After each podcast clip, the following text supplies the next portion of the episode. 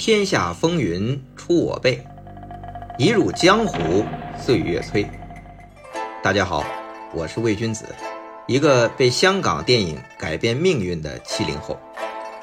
欢迎大家来喜马拉雅收听我的《香港电影风云》。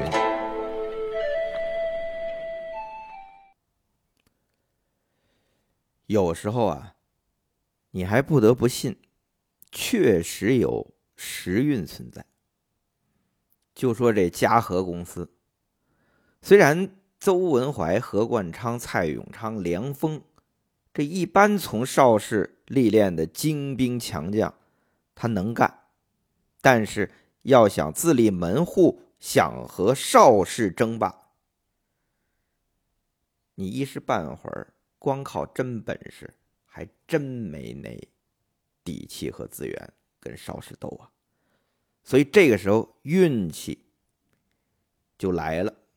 你看，动作之王李小龙和喜剧之王许冠文两位七十年代的票房神话，哎，都是先找的邵氏，但就是没跟邵老板谈妥，嘉禾才有机会。那后来的。成龙那是嘉禾的镇公司之宝啊，那也不是你嘉禾捧出来的，那是被吴思远和袁和平捧红的，他们从罗维那里撬来的。那我们再说回这邵老板，如果他没有走眼，你说这嘉禾，他一时半会儿还真没有能和邵氏叫板的本钱。可是有了李小龙和许冠文，阴差阳错，你都算是吧？你邵氏没收吗？他们转投嘉禾，那七十年代的票房冠军和破纪录基本都是嘉禾，所以你说嘉禾没时运吗？所以这李小龙走后啊，许冠文对嘉禾那是相当的重要。但问题是，这许冠文拍电影啊，实在是难产。其实他拍一部喜剧，你不管是什么《鬼马双星》啊，还是《半斤八两》啊，拍摄周期都是三十天，那也就是一个月的时间。你跟邵氏一比，邵氏连文艺片都要拍一个半月，武侠动作片拍两个月也正常。到李汉祥、陈刚这些大导演的电影，那也偶尔会出现拖拖拉拉拍大半年，也没拍完的也不是没有啊。而许冠文，因为拍的是喜剧，就算是在开机前剧本没有完全写好，但都在他脑子里，所以他拍起来很快。虽然他的戏也有一些啊追逐啊、动作呀这些视觉方面的，但比起那武侠动作片、拳来脚往、刀光剑影，还是简单许多。所以基本一个月能拍完，这真算是拍的快的。那李汉祥不是也一年拍四部吗？那按说许冠文应该也是这效率，但是许冠文还真不是李汉祥，他每构思一部作品，起码需要一年的时间。所以这《鬼马双星》《天才与白痴》《半斤八两》都是相隔一年推出，到后边《卖身契》和《摩登保保镖》啊，干脆两三年拍一部。哎呦，这个慢呢！你说这种慢工出细活，这邹老板邹文怀能不急吗？所以他总是不断的催许冠文，说你需要准备那么久吗？啊，赶快开工吧！你看看李汉祥一年拍四部，你说你不拍，你弟弟也没公开呀，大家耗着干嘛呀？但许冠文依然过，就这么拖着。你说他是拖延症吗？其实也不是，是压力大，自己跟自己较劲。我们前面也说过，《天才与白痴》《卖身契》那都是年度的香港票房冠军，在许冠文眼里算失败。为什么？因为没有像《鬼马双星》《半斤八两》那样破纪录啊！你说你这么想，他能不慢吗？不过他弟弟许冠杰啊，作为许氏喜剧的固定搭档，还真就也就跟着哥哥耗着不拍，别人找也不拍。反正他还能创作演唱粤语歌嘛，倒是也没闲着。直到八十年代后啊，被新艺城用天价撬走了，这标志着许氏兄弟解体嘛。这是后文书。那这里呢也要说明一下啊，这许冠文和李小龙一样，也是成立了自己的公司，就是许氏影业。那嘉禾呢是作为大股东，继续实现这个邹老板一直奉行的外判制片制度。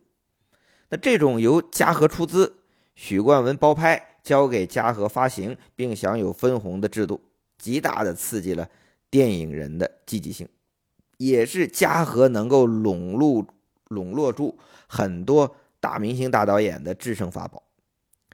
这肯定他也不是什么独门秘籍，不是？你邵老板能不知道邹文怀的玩法吗？但人家邵老板是不接受跟人家合伙。他必须是老板，你都得给他打工，所以李小龙、许冠文不就是都没笼络住吗？那这一点啊，这个邵逸夫和邹文怀是完全不同的公司理念，只能说他们在各自的时间阶段都很成功，但是在他们重合的这个时间段，邵老板有一点点吃亏，因为几个天才的。巨星能创造神话的都放走了。至于这许冠文啊，在七十年代中后期，那真是独霸香港影坛。即便是一九七八年成龙崛起，你醉拳厉害吧，依然屈居卖身契之下，成为年度的票房亚军。师弟出马啊，虽然荣登了一九八零年的香港票房冠军，也是。首部破千万港币的港片，但第二年就被许氏兄弟的《摩登保镖》一千七百万轻松打败。所以，这一九七四年到一九八一年啊，是许冠文的时代，也可以说是许氏兄弟的时代。许冠文不仅在香港红，在台湾也很受欢迎，在日本，他被称为“布先生”，是李小龙之后日本。最受欢迎的香港明星，所以许冠文也是打出这个香港走向国际的。那这许氏兄弟文武英杰啊，许冠文、许冠武、许冠英、许冠杰，先是大哥许冠文和老幺，就是最小的许冠杰，从电视台这台前建立了像我们北方相声似的这种喜剧拍档。到大银幕，鬼马双星、天才与白痴延续这种组合。那老三许冠英在这两部戏中也有演出。到第三部半斤八两，许冠英荣升至摇摆游走于许冠文和许冠杰之间的重要角色。按许冠文的说法说，这个许冠英啊，其实生活中就有点怕这大哥。那正好呢。他放在戏中，给他设计了这种角色，就是他跟许冠杰之间，因为许冠杰是能够和许冠文抗争的，不管是戏内还是戏外。那许冠英就在许冠文和许冠杰之间，成了一个一个微妙的平衡的角色。那许氏三兄弟啊，这个台前的这个模式，这个搭档就至此成型。与此同时，啊，本来不是这行的老二许冠武也被大哥许冠文拉进来担任副导演和制片工作。那这样一来，这许氏一门四兄弟就成为许氏电影公司的台前幕后主创。这就无形中啊，成为香港电影一种新制作模式的先河，就是兄弟班。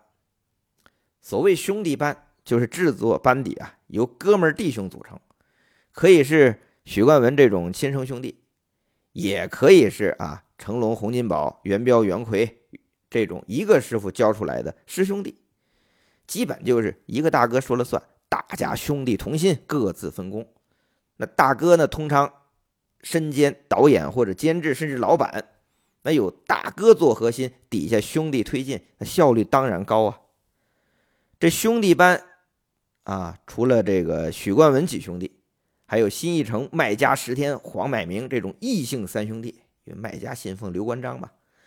除了这这些异姓兄弟之外，啊，许冠文这种亲兄弟之外，基本上都是以红裤子出身的武行转为动作指导甚至导演的群体居多。你看刘家班啊，刘家良、刘家荣，那就是亲兄弟；袁家班啊，袁和平、袁祥仁、袁心义，这也是亲兄弟；洪家班，洪金宝、陈慧义、林正英啊，这也是一个戏班或者是戏校出来的。甚至后来，袁彪、袁奎、袁华他们又组成了袁家班这个袁是他们师傅于占元的元，元朝的元。所以这这种一个戏校出来的师兄弟也是非常紧密。那在许冠文甚至刘家良之前，香港电影的制作班底其实是比较松散的。像邵氏、国泰这种大公司，只有大导演有固定合作的班底。那其他导演的班底都是公司指定分配给你，那没有话语权的导演是没有资格选好的这些电影工种的。比如，我觉得这摄影好，这美术好，你给我用，那不是公司指定给你。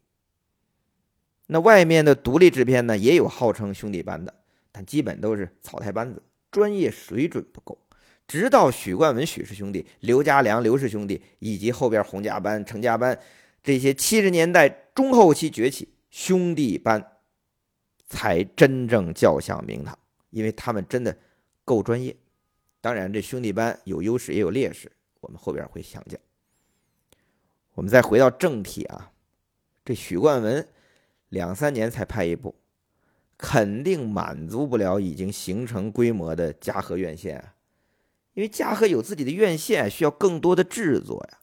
那许冠文快不了，许冠杰又干等他哥，那就拉老三许冠英出来领衔主演，由做好事不留名的吴宇森啊，一直坐冷板凳没戏拍，担任导演，也拍摄鬼马的粤语续集，就拍了《发钱寒欠揍盖》。吴宇森也把自己擅长的这种动作、有动作性的这种视觉语言的，再融入啊许氏许记的一些元素。结果都是大获成功，所以七十年代啊，吴宇森算是嘉禾的一员得力干将。他不仅能拍这种鬼马的粤语喜剧，他还拍过粤剧电影《帝女花》，市场成绩相当惊喜。当然，这些啊，其实都不是吴宇森最想拍的。他当时啊，他还没想拍什么时装枪战啊，那时候也不流行。他当时最想拍的还是他师傅张彻的那种啊古装的动作功夫片。那嘉禾也给了机会，功夫片《少林门》，还有武侠片《豪侠》，哎，可惜反响都不好。那吴宇森只好又回去拍喜剧。所以在新艺城和徐克崛起之前，吴宇森早就是很有名气的喜剧导演了。那后来他帮新艺城拍了创业作，并推荐徐克进新艺城，我们在第一季都讲过，这里就不再赘述了。上世纪七十年代中后期啊，我们现在一直在这个阶段，啊，邵氏和嘉禾争霸之战进入了焦灼的状态。嘉禾有许冠文独霸票房冠军创造纪录，又有胡金铨、朱木，朱木就是三眼公司拍什么《拍案惊奇》《阿猫正传》这些也都很成功，包括《花飞满城春》啊，成龙主演的重要角色还不能叫主演啊。还有黄蜂等老牌导演，你说嘉禾，还有刚才提到的吴宇森等少壮派导演不断炮制影片，同时邹文怀开始经营海外发行和投资拍戏战略，已经显示出大公司的气象和格局。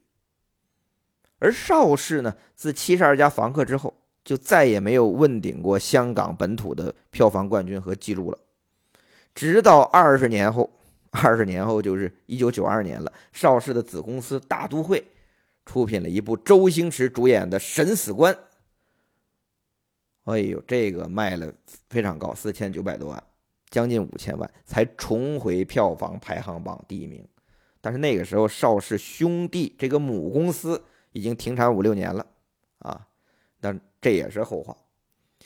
所以邵氏啊，在七十年代中后期。年度十大排行榜其实是越来越少，而嘉禾和其他独立制片公司，他们出品制作的影片卖座的占的比例越来越大。不过邵氏是胜在以量取胜，一年维持四十部产量，而且啊，在七十年代中后期还贡献了新的题材和开创了新的潮流，还是维持了一家大公司应有的体面。比如，比如李汉祥啊，除了继续拍风月笑片之外，他还打造了一个乾隆皇下江南的新系列，捧红了赵雷之后的新一代皇帝小生刘勇，就是之前在这个《唐山大兄精武门》里面，基本上站在李小龙后边的那位，啊，是嘉禾捧的人，算是这个拍李汉祥的乾隆系列红了。这个系列确实也是叫好叫座，不过呢，这还只是李汉祥的游戏之作。他真正倾尽全力打造的是清宫大片《倾国倾城》和《瀛台奇穴》。在邵氏影城里啊，影棚搭景，那都是搭的景，居然能够拍出紫禁城的气派堂皇，这引起了中南海的注意，促成了后来李汉祥北上。来我们内地这故宫实景拍摄，拍的就是火烧圆明园和垂帘听政，算是倾国倾城这个的前传了，讲慈禧嘛。那另外一位名导演就是楚原，在经历了七十二家房客后啊，他改编电视节目和电视剧搬上大银幕，他做了几部都失败，那算是一段低谷。那在这段低谷期。楚原痛定思痛，他打算啊，我还是回去再拍武侠片。毕竟他来邵氏就是凭借《爱奴》一鸣惊人的。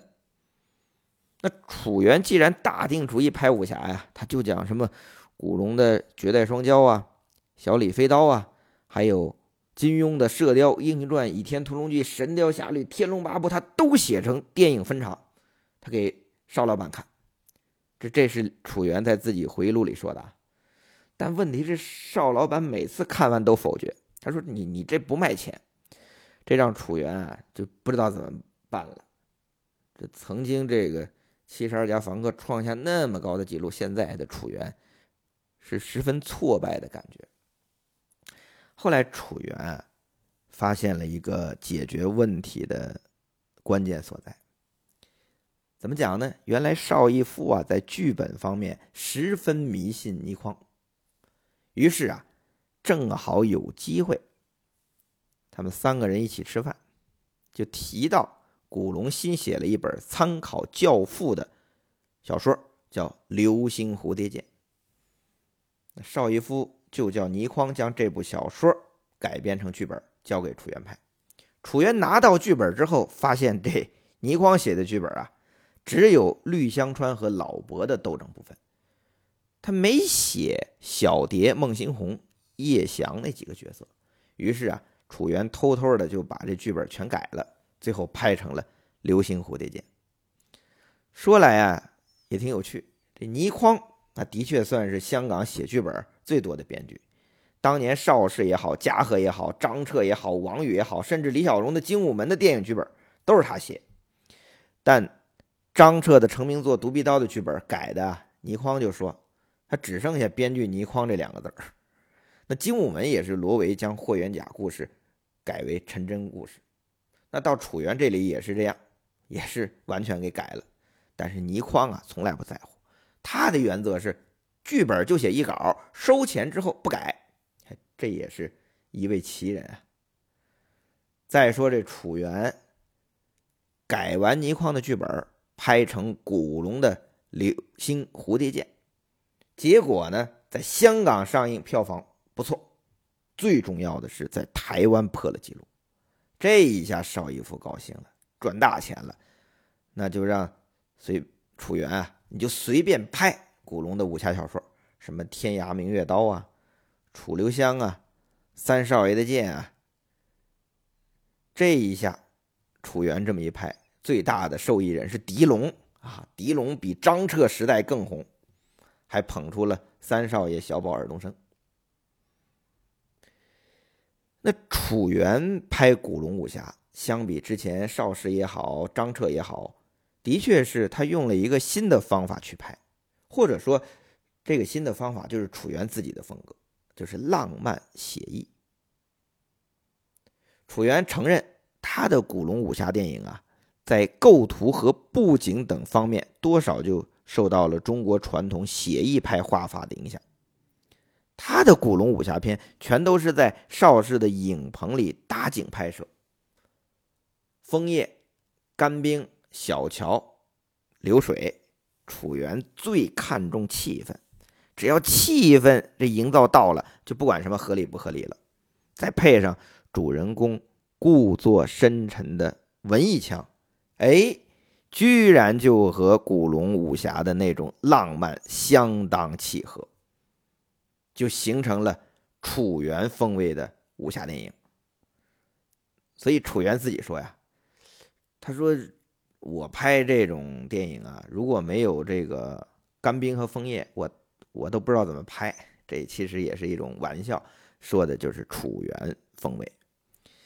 这个风格当年是独步港台，刮起了古龙旋风，大家都争着买古龙小说版权改编成电影，连古龙自己都成立电影公司自己拍。但是要论能拍出来古龙的味道，观众还真的就只认楚原这一家。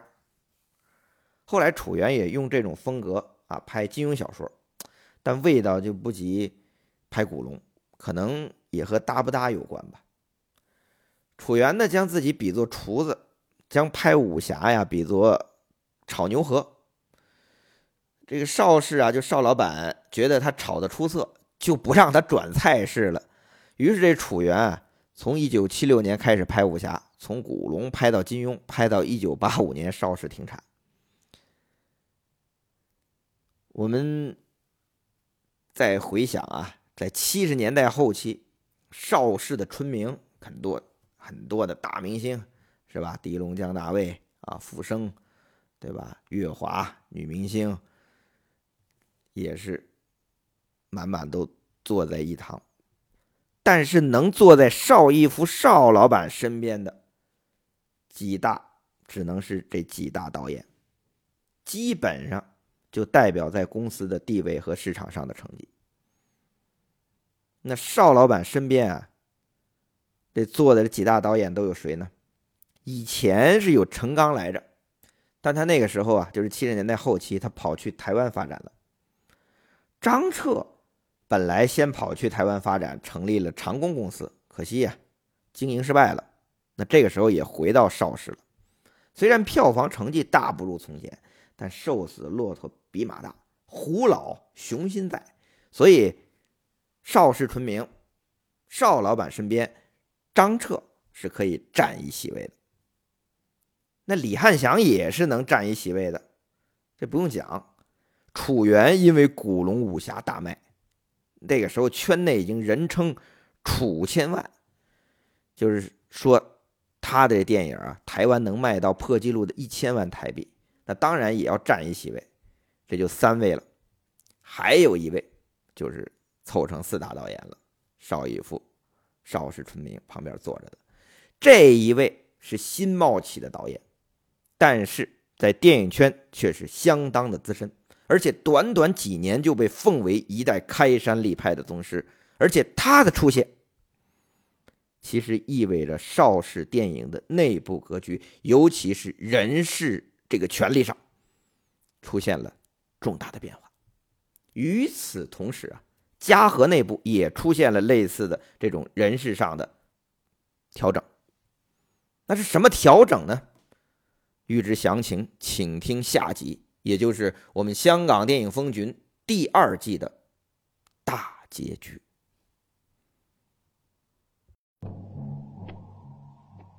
是你约我来的？嗯。我想问你一句话，什么话？